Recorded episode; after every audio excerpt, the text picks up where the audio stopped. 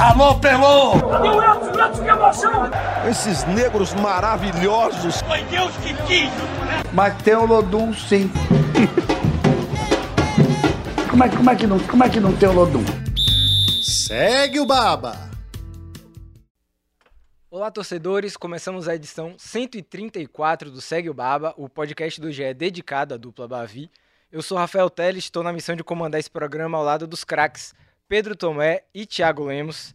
Fala aí, meus consagrados. E aí?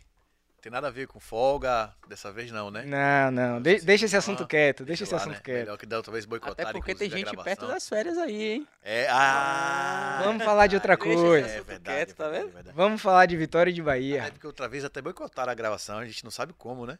A gente teve problemas É, técnicos verdade. aqui até hoje não explicados. Ainda teve isso. Para evitar entrar nesses assuntos aí, vamos falar de Vitória e Bahia.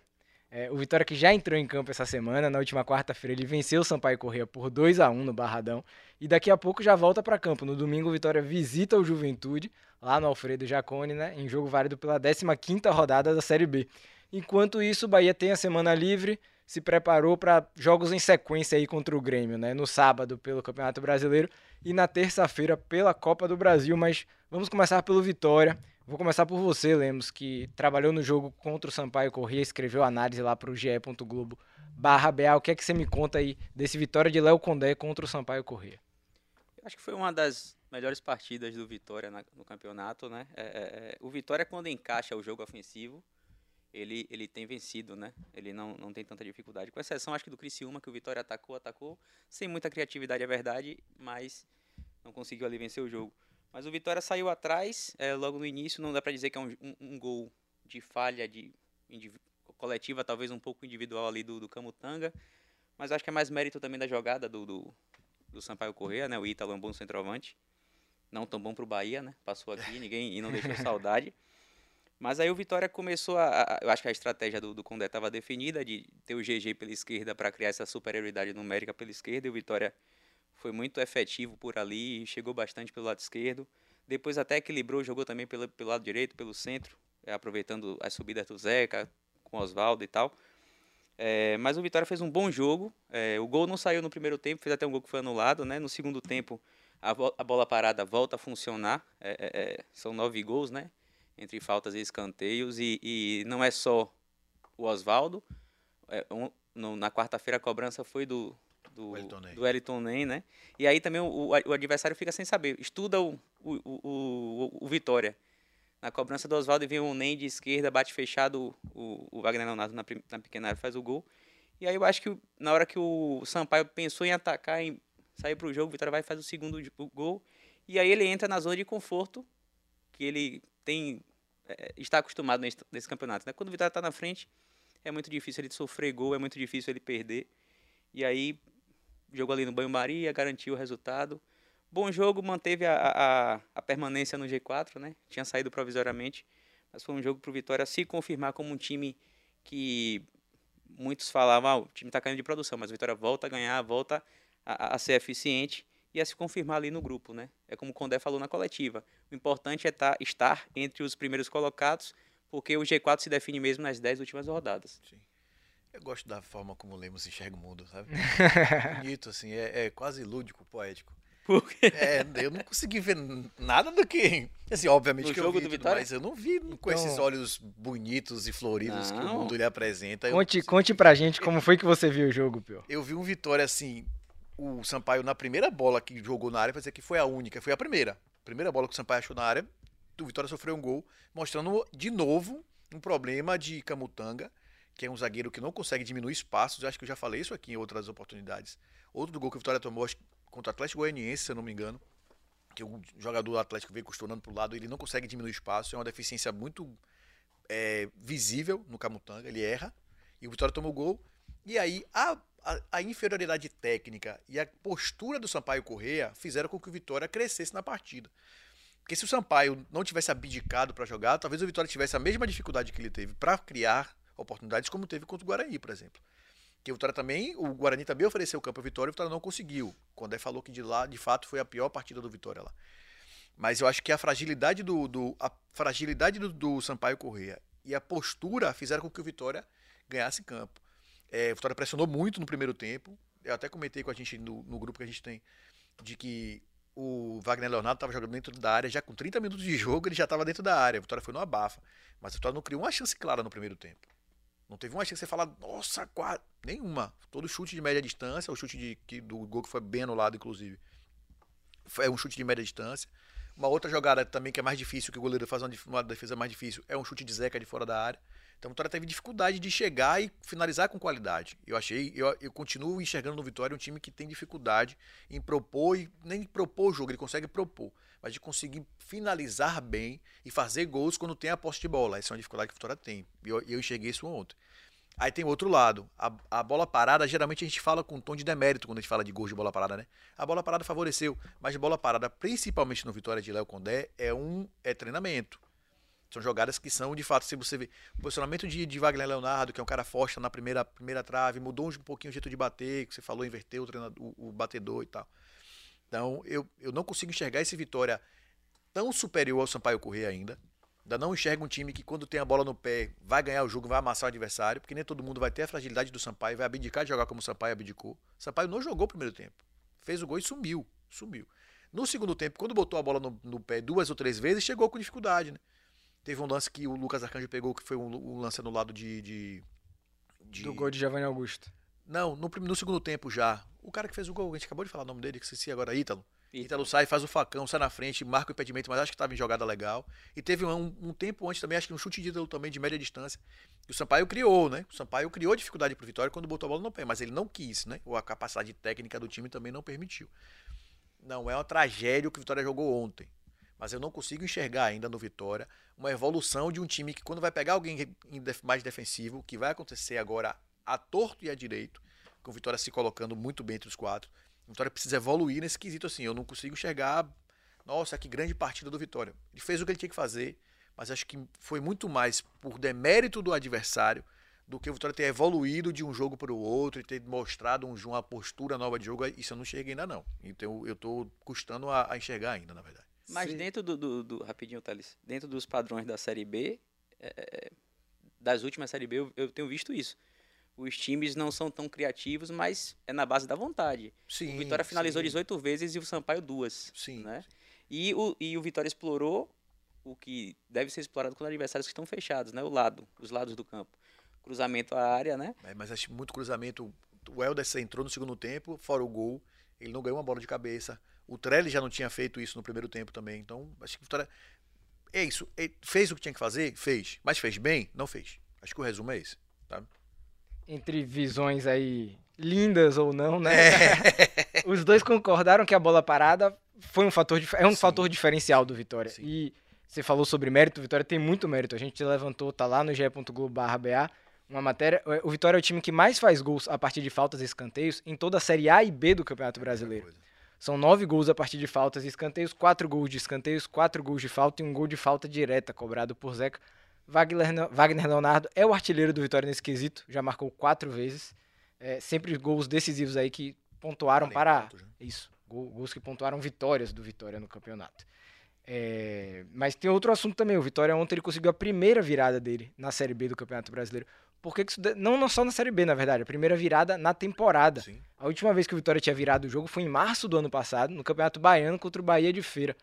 Por que, que demorou tanto para o Vitória virar o jogo? É porque o Vitória estava sempre na frente do placar? Não é, né? Não é por isso. Eu acho que fala muito sobre o estado emocional do Vitória, né?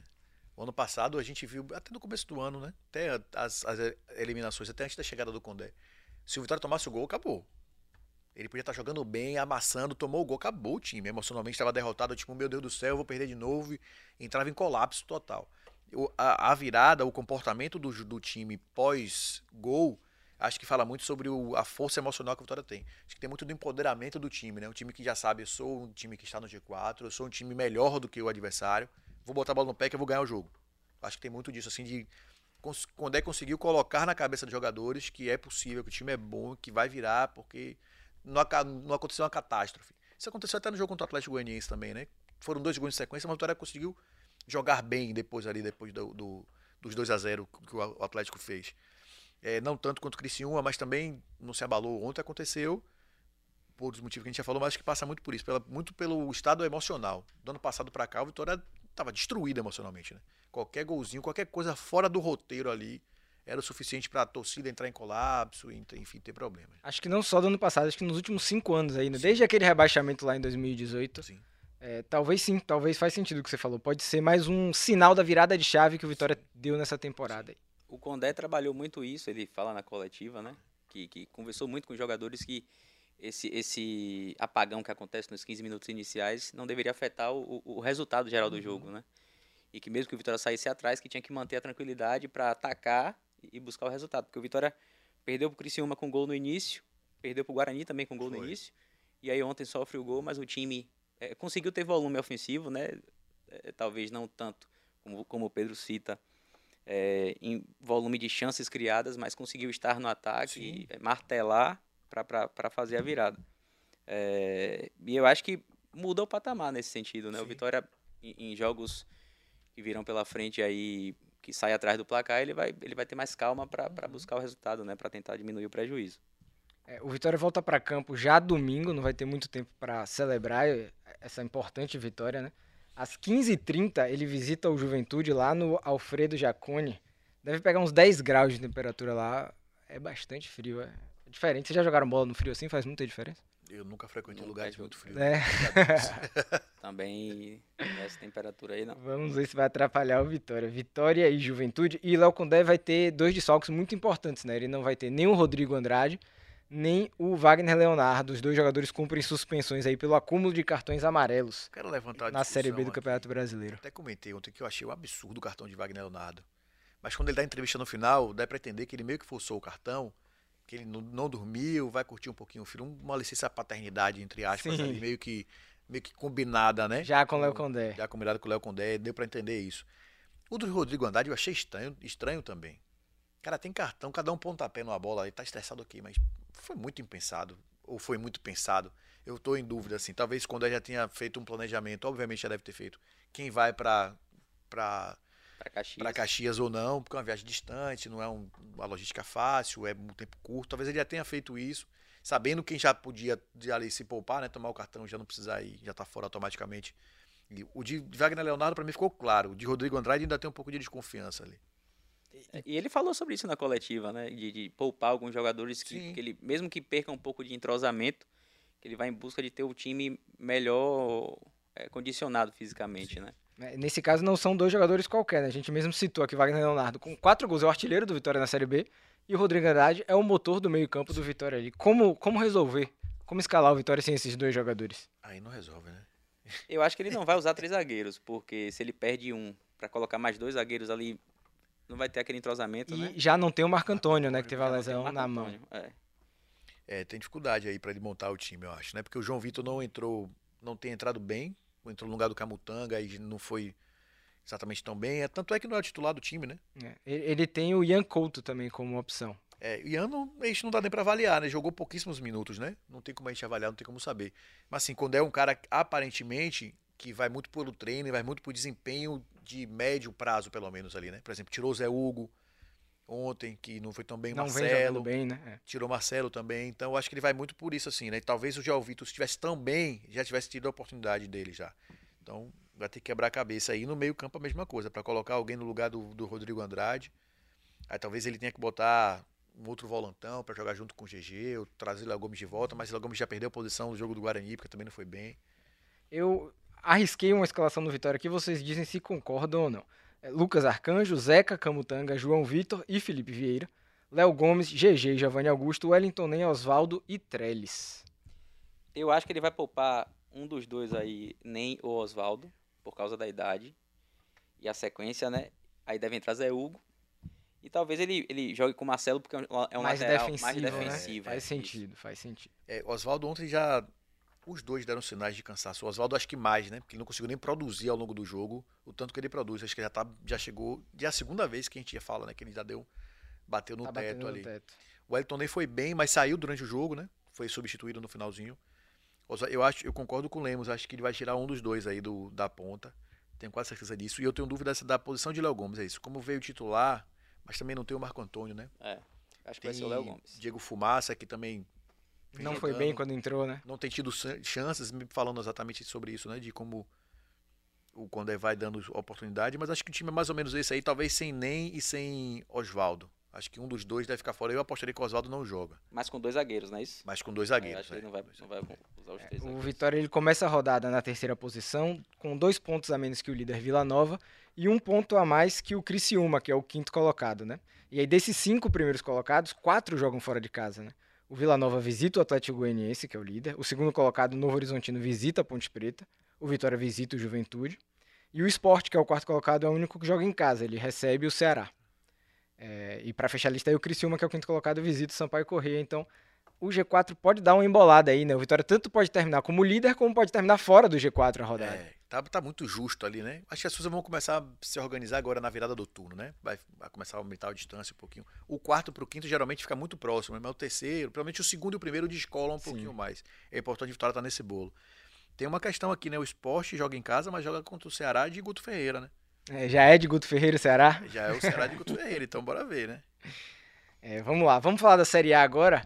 É, enquanto o Vitória entrou em campo, o Bahia teve a semana livre e se prepara para uma sequência de partidas contra o Grêmio. A agenda do Bahia tá assim, ó, tem bastante Grêmio na agenda do Bahia. É, no dia 1 do 7, que é sábado, né? O Bahia recebe o Grêmio pela 13ª rodada da Série A. Aí depois, na terça-feira, o Bahia recebe o Grêmio pelo jogo de ida da Copa do Brasil. Tem um jogo contra o Cuiabá, ainda, pela 14ª rodada da Série A. E aí, no dia 12, é a volta, o Bahia visita o Grêmio pelo jogo de volta das quartas de final da Copa do Brasil. É, eu queria saber de vocês, assim, para um time que tá mal na Série A do Campeonato Brasileiro, né? Tá ali brigando contra as últimas posições. É, o que é que vale mais? Três pontos na luta contra o rebaixamento ou essa vaga histórica na semifinal aí? Dá para escolher? Dá, dá para priorizar alguma competição? Neste momento, Neste momento. Neste Agora, o jogo, momento. o jogo é amanhã. Copa do Brasil. Copa do Brasil. Eu priorizaria total e completamente a Copa do Brasil. Porque o Brasileirão pode recuperar depois, né? Isso. É, essa conversa geralmente É. não dá Não certo. dá certo. Não funciona dá com certo. quase Aí é ninguém, aquele negócio que o pessoal volta para lembrar lá na É. frente. Mas eu agora aqui, ó, planejamento curtíssimo prazo. O que é que você tem jogo sábado, tem jogo terça. Terça. Eu priorizo de terça. Depois de terça-feira eu vejo o que eu faço, mas eu prior- priorizaria o jogo de terça. Até para conseguir abrir uma vantagem, para poder ir mais tranquilo pro jogo lá da volta. Total. O problema é que o Bahia tem a semana cheia, teve a semana cheia para enfrentar o Grêmio agora e depois só tem dois dias É. de descanso para enfrentar o Grêmio novamente, né? E aí, é, é, é, descansar jogadores para essa partida e pô, pro- no caso pensando no outro jogo, eu acho meio complicado. Na fase anterior, ele meio que fez isso já, né? Ele visitou o Santos pelo Campeonato Brasileiro com um mistão ali, Isso. tomou 3 a 0 do Santos. E aí, para a Copa do Brasil, ele foi com força máxima e conseguiu a classificação. Só que do outro lado agora, eh, tem o Renato, Ga- tem o Renato Gaúcho, que deve fazer, pelo que a gente conhece de Renato Gaúcho, deve fazer exatamente a mesma coisa, né? Soares já tá descartado da partida, já é certo que não enfrenta o Grêmio no sábado.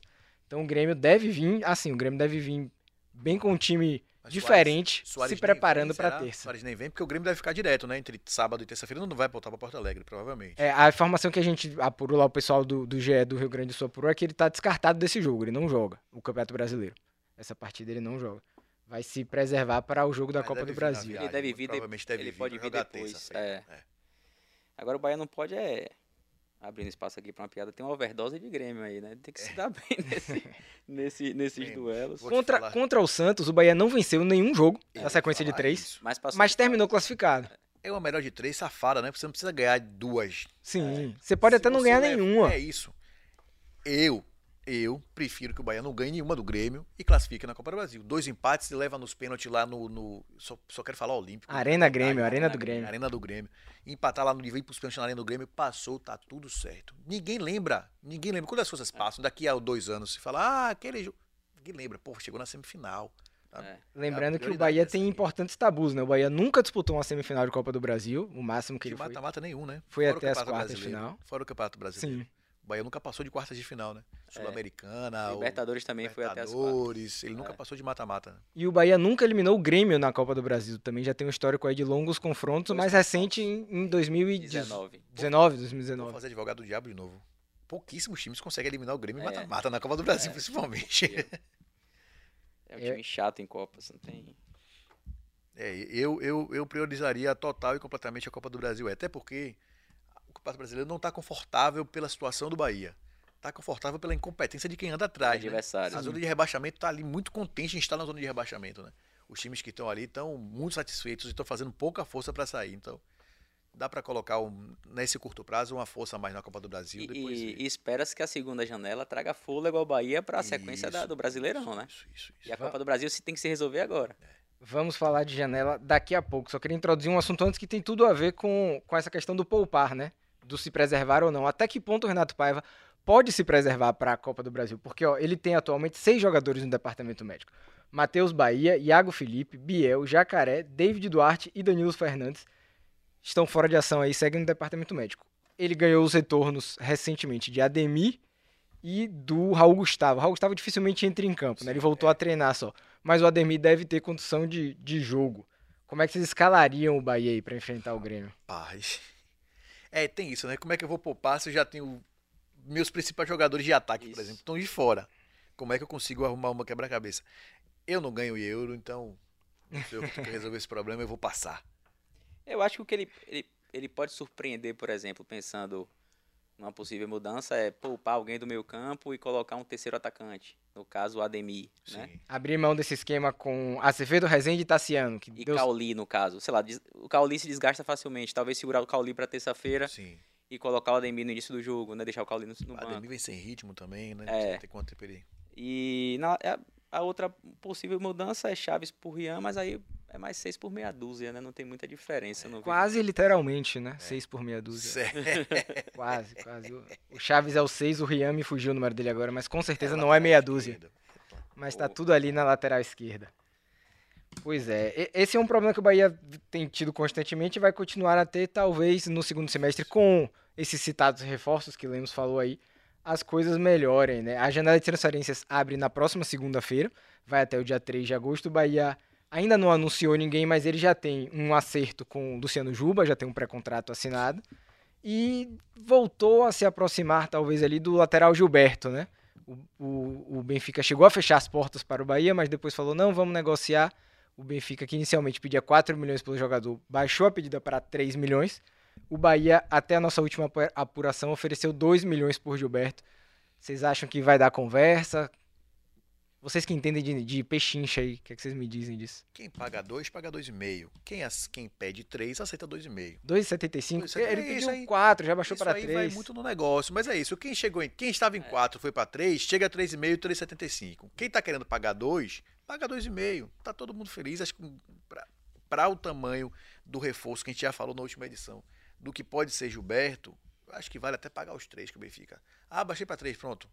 O Beleza. jogador quer vir pro Bahia, né? Isso, tá tudo Isso também acertado, um bom reforço. Tá, três filhos, tudo bem, português. Receba aqui, meu amigo, tudo certo, vamos nessa. Eu acho que o Bahia ofereceu esses dois aí antes da partida contra o Fluminense. Aí depois do erro do Cicinho lá, Já talvez tá. eles já, já- já um repensem, pouquinho né? Falando, não, vamos subir aqui. É, Gilberto, a gente já falou bastante sobre ele. Outro jogador que a gente já falou bastante, que já tá acertado com o Bahia, é o Juba.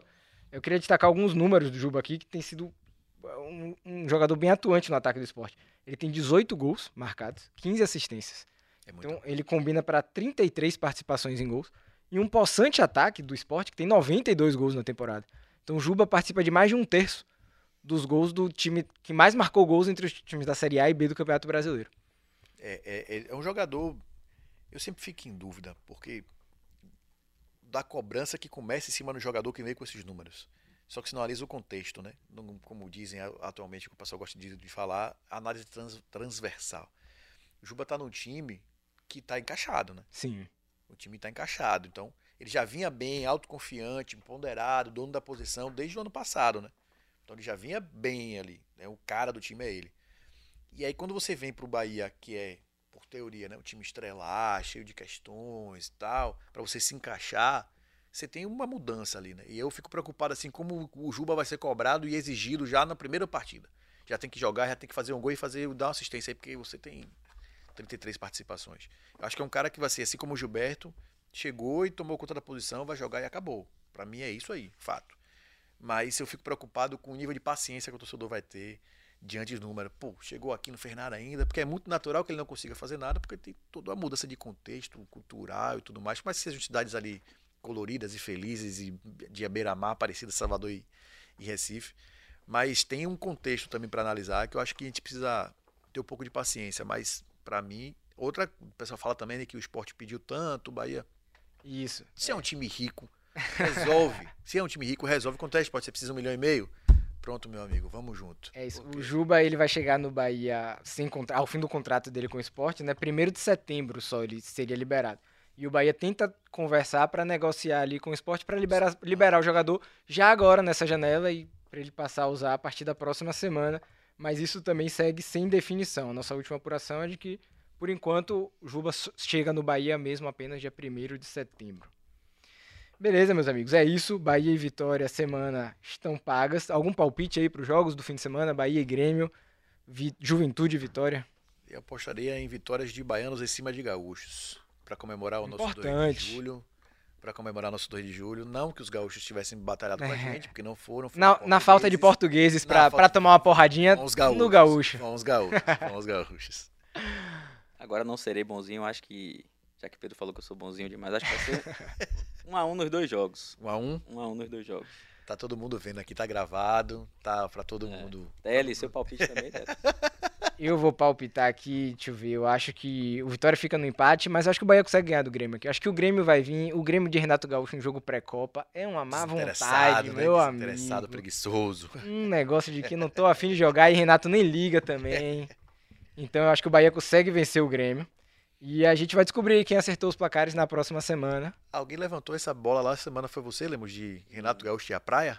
Não. Quem foi que levantou? Tem isso também, né? Porque ele vai ficar direto Esse aqui, é um né? palpite importante também. Alguém Qual praia? Renato Gaúcho vai? Qual praia Renato Gaúcho Onde ele vai jogar o futebol, né? No domingo, 2 de julho, onde Renato Gaúcho vai passar o seu, a sua manhã de domingo. Olha, eu vou palpitar aqui na Ribeira. Tem um futebol famoso na Ribeira lá. Muito bom jogador, a galera de lá. Então eu palpito aqui que Renato Gaúcho vai passar o domingo na Ribeira jogando futebol. E apostaria, se eles vão ficar no Intercity, muito provavelmente ali perto do aeroporto, a Praia de Vilas. Eu acho que ele vai jogar um fute ali na Praia de, de Eu acho que é Vilas por ali também, por causa do- da proximidade. Descobriremos isso na semana que vem. Quer dizer, vocês vão descobrir, eu vou estar de férias, ah! É, desfrutando de um merecido descanso. Mas aí vocês me contam, manda lá por zap, eu respondo quando eu voltar em agosto. Beleza? Um abraço, galera, e até a próxima. Foi um prazer ter vocês aqui Valeu, Thalito, valeu, Valeu, Lemos. boas férias, e Tele. comandar esse episódio. Valeu, galera, até mais, tamo junto.